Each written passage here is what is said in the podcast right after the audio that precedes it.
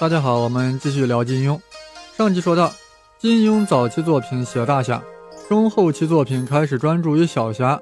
按这个趋势啊，金庸的末期就只能写微侠了。事情果真如如此吗？众所周知，《鹿鼎记》是金庸的封笔之作，是武侠小说的巅峰之作。凡事呀，达到巅峰，到达 peak，就往往是对其本身的颠覆。所以很多人认为啊，《鹿鼎记》就不是武侠小说，甚至是反武侠的。这种想法的产生呀，是因为没有了解金庸先生的退化过程，从大侠郭靖退化到小侠张无忌，再退化就必然是韦小宝。韦小宝这位只知其母不知其父，成长于扬州丽春院的小痞子，算得上是侠吗？他几乎不会武功，就会逃命用的神行百变，这跟以往大侠们的绝世武功呀，简直是不能相提并论。韦小宝给人感觉就是无侠无武，无武无侠，流氓一个。根本就没有人们所期盼的气势磅礴的英雄气概，也没有义字当头、敢于赴汤蹈火的侠义精神。但是呀，韦小宝似乎又是侠，他敢于冒着生命危险去救毛十八，而且他还对顾元武说出了这样的话：“皇帝是好的，天地会众兄弟也是好的。皇帝要我去灭了天地会，我绝技不干；天地会众兄弟啊，要我去行刺皇帝，我也绝技不干。结果两边都怪我，兄弟左思右想。”决定要告老还乡了。在这里啊，韦小宝将朋友兄弟情谊放在了第一位，这本身就是一种侠义。但他没有是非标准，更没有将国家民族放在第一位。面对顾元武劝说他当皇帝，韦小宝呀，竟然是这样回答的：“我这吃饭的家伙还想留下来吃他妈的几十年的饭，这家伙上面还生了一对眼睛，还要用来看戏看美女，生了一对耳朵，还要用来听书听曲子。”我如想做皇帝，这家伙呀多半保不住。这一给砍下来啊，什么都是一塌糊涂了。再说做皇帝又没有什么开心。台湾一阵大风，他要发愁；云南有人造反，他又要伤脑筋。做皇帝的差事呀，又辛苦又不好玩。我是万万不干的。顾炎武等呀面面相觑，心想这话本也不错。他既胸无大志，又不肯为国为民挺身而出，如何说得动他？实是一件难事。好了，我们看到《鹿鼎记》这一段呀，一方面感觉韦小宝呀还算是一个侠，但实在是太微小的侠了，我们就只能将之称之为微侠，微小的侠，微侠也。金庸啊，为何要在其封笔之作大写危险呢？恐怕呀不只是娱乐大众。你们听听《鹿鼎记》是如何夸奖康熙的啊？当然借的是韦小宝之口转述的啊。韦小宝说。小皇帝说：“他虽不是鸟生鱼汤，但跟明朝那些皇帝比较呀，也不见得差劲儿了，说不定还好些。他做皇帝，天下百姓的日子就过得比明朝的时候好。兄弟没学问，没见识，也不知道他的话对不对，故查黄吕四人。你瞧瞧我，我瞧瞧你，想起了明朝各朝的皇帝，自开国的明太祖，直至末代皇帝崇祯。”若不是残忍暴虐，便是昏庸糊涂。有哪一个及得上康熙呢？他四人是当代大儒，熟知史实，不愿抹杀良心说话，不由得都默默点头。各位朋友，大家看到了没有？在金庸笔下呀，顾炎武、黄宗羲等人都认同康熙比明朝皇帝强，这是公然对汉民族正统论发起了挑战。其实呀。金庸这种倾向早在《碧血剑》中已经初露端倪了。那皇太极还没有取得汉室江山，已经开始关怀中原百姓的疾苦，欲为天下百姓做事。《鹿鼎记》中又借康熙之口再次质疑汉族中心主义：“我父皇是满洲人，我亲生母后孝康皇帝是汉军旗人，我有一半是汉人，我对天下百姓一视同仁，绝没有丝毫亏待了汉人。”为什么他们要这样恨我，非杀了我不可呢？总之呀，金庸小说呀，就是在质疑汉民族统治的正统论，所以金庸呀，就不再写以民族国家为主轴的大侠，开始写像韦小宝这种小侠、微侠，这种不知道大是大非的微侠。但是金庸啊，又在小说中处处体现了汉民族文化的正统论。啊，皇太极都说，汉人的学问不少是很好的。而康熙曾自言：“年十八时读书过劳，至于科学而不肯少修。”《倚天屠龙》中呀，更是明确写道：“西域最精深的武功遇上了中土最精深的学问，相形之下，还是中土功夫的毅力更深。对，中土还是厉害，是什么厉害？毅力更深，是文化厉害。哎呀，说到这里啊，估计有听众糊涂了。那金庸到底是在小说中想表达何种理念呢？什么样的价值观呢？哎，这个在《鹿鼎记》中呀，有着非常到位的隐喻，极其明显的象征。《鹿鼎记》的结尾有一段非常精彩对话，也甚至呀也是非常下作的对话，就是韦小宝问他妈妈呀，自己的父亲到底是谁？啊，这一部分呀，我给大家念一念。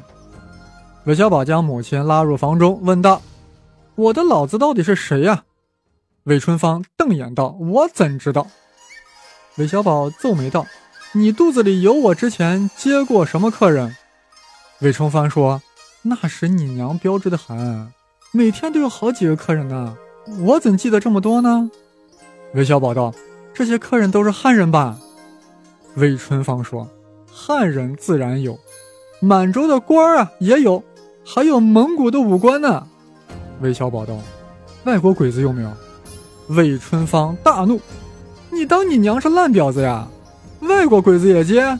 你拉块妈妈！罗刹鬼、红毛鬼到丽春院来，老娘用扫帚把他们赶了出去。”韦小宝，这才放心，说：“那很好。”韦春芳抬起头来回忆往事，道：“那时还有个回子常来找我，他相貌很俊，我心里常说。”我家小宝的鼻子生得好，有点像他。韦小宝又问：“汉满蒙回都有，有没有西藏人呢？”韦春芳大是得意道：“怎么没有？有一个西藏喇嘛，上床之前一定要不拉不拉不拉，眼珠子就咕溜溜的瞧着我。你一双眼珠子贼溜溜的，真像那个喇嘛。”很多读者呀，将这段文字呀纯粹当做调侃搞笑的文字来读了。其实金庸在这里有深意。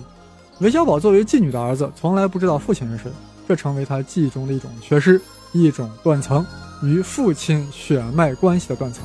有断层导致韦小宝只知其母，不知其父，而且其父可能来源于多个民族。既然如此，韦小宝就不可能遵循民族国家的潜意识，因为他根本就不知道自己是汉人呢，还是满族人呢，还是蒙古人。所以，他即便加入了反清复明的天地会，还成为了清雾堂的香主。他也不反清，甚至要保护满清皇帝小玄子。正是因为民族国家这个主轴线对他不起作用，所以他胸无大志，不肯为国为民挺身而出。他做不了大侠，侠之大者对他来说是个 nothing。而且呢，他还贪生怕死，一味保命，所以小侠也算不上。但是看在他对朋友很仗义，也就只能算个微侠了。但大家知道，绝不能小看这个微侠，那可是金庸先生精心设计。要借这个艺术形象来展现自己的民族观和价值观。我们再回顾一下韦小宝和他的母亲韦春花的对话。根据韦春花的接客记忆，韦小宝的父亲设置为了汉、满、蒙、回、藏五种可能性，而且韦春花呀还说的特别喜感，甚至有些自豪感。但是，一旦说到了外国鬼子，韦春花变色大怒，坚决排除了罗刹鬼、红毛鬼的可能性。话说到了这种程度，大家已经明白了。金庸先生啊，在这里要强调的是五族共和，汉满蒙回藏的五族共和。金庸反对的是小民族主义，狭隘的民族主义。但是他对大民族、对中华民族的态度，那是昭然若揭。你看，那一个普通妓女韦春花，对来自五族的嫖客，可以说是来者不拒，欣然接纳。但是他坚决拒绝种族肤色全然不同的罗刹鬼、红毛鬼。将他们视作了异类，从这点来说呀，韦春华又回归到了民族国家的意识，只不过这个民族是大民族，是五族共和的中华民族，而这一意识早在韦小宝身上就有所充分的体现。看过《鹿鼎记》的朋友都对韦小宝作为抚远大将军率军远征罗刹国的精彩情节记忆犹新，对吧？韦小宝对付罗刹国毫不手软，妙计连连。妙射鹿鼎山，大败罗刹军，迫使罗刹使臣坐在谈判桌前签订了尼布楚条约。在这一部分，威侠韦小宝绽放出了夺目的光彩，仿佛又回归到了民族国家的线索上来。在刹那间，从威侠又变成了为国为民的大侠。但他所服务的国家不再是单一的民族国家，而是五大民族融为一体的大民族国家。原来韦小宝这个小痞子，从其行为上来看是个威吓，从其内心认知来说也是威吓，但他在客观上却超越了大侠。确切的说，金庸借助了这个威吓，传递了中华民族大团结的理念。至此，我们也明白，写完《鹿鼎记》，为何金庸只能封笔了？因为从大侠到小侠，最终到威侠，再写那就真的成了无侠无义 nothing 侠了。金大侠怎么可能去写这种无侠无义的小说呢？怎么可能去写 nothing 呢？那也就只能写 nothing。金庸在北大有一次演讲，直抒胸臆地表达了自己的历史观、民族观。啊，以下我摘取部分内容呀，给大家介绍一下。他首先呀向听众提出了一个问题：中华民族如此长期的不断发展壮大，到底有何道理？有哪些规律？是呀，中华民族是世界史上。唯一历史悠久且连续不断的文明，这是为什么呢？其实中国历史上遭受外族侵略的危险时期并不少，一共有七个。第一，西周末年到春秋战国时期，东西南北都受到了外族的进攻。第二，秦汉时期匈奴进攻，时间长达四百年之久。第三，魏晋时鲜卑等五胡的进犯，时间也长达四百年。第四，隋唐时期突厥和吐蕃的侵犯。时间约三百年。第五是五代、北宋、南宋时期的契丹、女真和西夏的侵犯，时间也大约四百年。第六是元明清时期，蒙古、满族的侵犯。第七，近代西方帝国主义和日本帝国主义的侵犯。纵观中国历史，大概可以看到这样一个规律：我们的民族先是统一强盛，然后呢慢慢腐化，组织力量衰退。此时如果出现一些变革，那么就会中兴；如果改革失败了，或者自己腐化了。那么外族敌人就会入侵，在外族入侵的时候呀，我们民族有个很特殊的现象，就是外族入侵啊，常常是我们民族的转机。以上所讲的我们的民族七次大的危机啊，又都是七次大的转机。历史上常常说外族人来了之后呀，我们中华民族就跟他同化融合了。一旦同化融合，我们的华夏民族就壮大了起来，统一了起来。之后可能又腐化又衰退，或者又分裂了，外族人又来了。我们的民族再融合又壮大，如此循环往复。大家注意，金庸在这里说华夏民族同化和融合，就是较为隐晦的强调汉民族文化的正统论。